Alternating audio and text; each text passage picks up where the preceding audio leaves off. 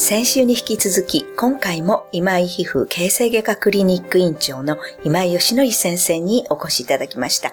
今井先生、今週もよろしくお願いいたします。よろしくお願いします。先週はニキビのお話を聞きまして、まあニキビというのも私たちが思っていたニキビというのとまた違う原因があったり、またここも新しい知識を入れたなという感じでしたけれども、今日はですね、もう寒いということなので冬、一体皮膚でどんな関係があるのかなと思うので、ちょっと低温やけどとかこう、よく聞きますね。こたつにずっと入り続けたり。そんなお話を先生の方からいただけないかと思います。はい。まずあの、やけどについてなんですけれども、やけどには深さではい1度、2度、3度っていうのがあります。で、1度っていうのは軽い日焼けをして2、3日で治ってしまうようなものを言います。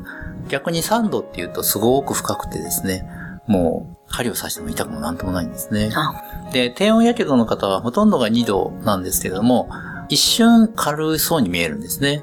で、2度っていうのは水ぶくれができる状態を2度と言います。2度の中でも浅い2度とはい。深い2度っていうのがあるんですね。あはいで、その見分け方は2週間で治るか治らないかなんですね。で、2週間以上治らないやけどは、まず深いやけどだと思ってください。そうですか。それで、深いか浅いかっていうのをどうやって見分けることができるかっていうと、皮膚の厚さ、それから接触したものの温度、それから接触した時間ですね。はい。で例えば、昔で言うストーブにはいペタッとくっついちゃっても、はい。すごく一瞬でも熱いものに触るので深くなっちゃうんですね。うんだから子供さんと大人では子供さんの方が皮膚が薄いんですね。ただ子供さんの方が深くなっちゃうんですね。低温やけどっていうのは、実は温度はそんなに高くないのに、長い時間眠っててね、あの寝てる間にずーっともう熟睡しちゃって、はい。やけどしてるのわかんないぐらい。で、ずーっと長い時間同じところに当たっていると深くなってしまうんですね。だから、やけどの深さっていうのはいろんなので要因があるんですけれども、一つの目安として分かっていただくといいと思います。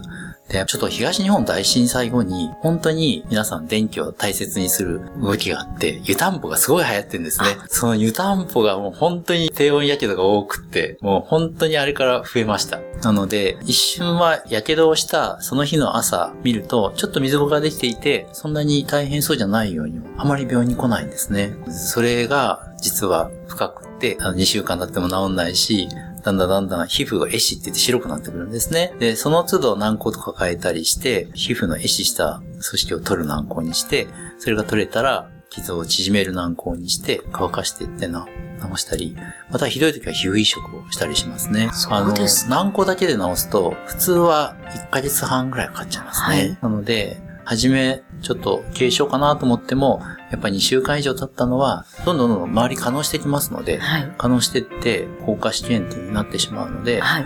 あの、ちょっと2週間以上治らないのは要注意ですね。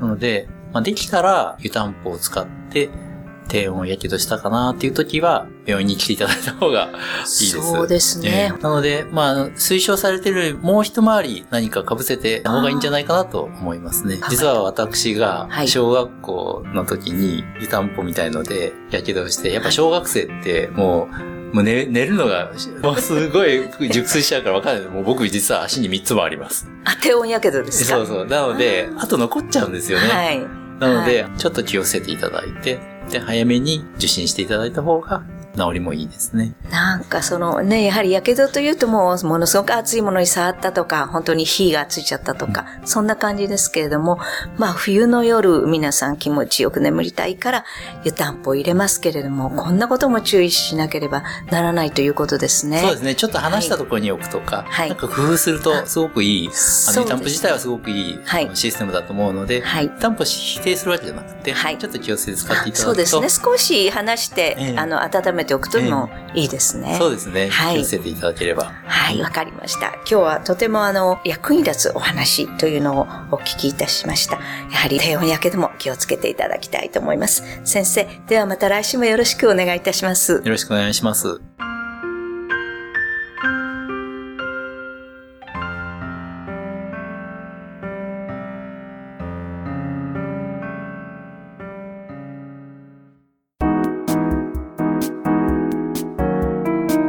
ここでパシーマファンクラブのコーナーです。このコーナーでは、キルトケットのパシーマをご愛用の方からのお便りをご紹介します。数年前、不眠に悩んでいた私は、どんなものだろうと購入してみました。とにかく肌触りが良く、洗濯も早く乾く、とても良いものに巡り会えたと思いました。使用しすぎて腰のあたりが破けてしまいましたが、捨てるにはもったいないのでカットして再利用。他の寝具も使用してきましたが、結局パシーマに戻りました。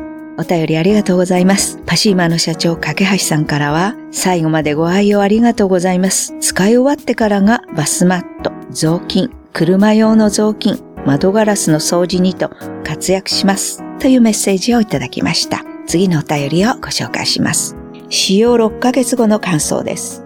キルトケットが届き、しばらく使用してみて、質の高い製品に感動いたしました。同じ日本人として、良心的なものづくりに誇りさえ感じます。さて、パシーマシーツを使用しているのですが、150センチの身長の私には少々長く、シングルベッドからもはみ出します。そこで一工夫し、上部を20センチくらい折り返し、両端を閉じて、貝巻きのようにして使っています。首筋も胸元も暖かく快適です。お便りありがとうございます。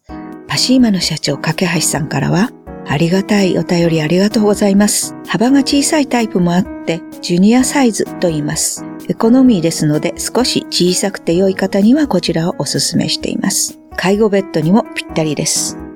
90センチ ×210 センチパシーマパッドシーツ。掛けには120センチ ×180 センチのパシーマキルトケットです。というメッセージをいただきました。以上、パシーマファンクラブのコーナーでした。パシーマ免疫力は深い眠りからくるまれて眠るとすっごく優しい肌触りで気軽に洗えて清潔だし使ってみたらわかるから抜群の吸水性と肌触りガーゼと脱脂綿のパシーマパシーマはふるさと納税でも大人気ふるさと納税パシーマで検索。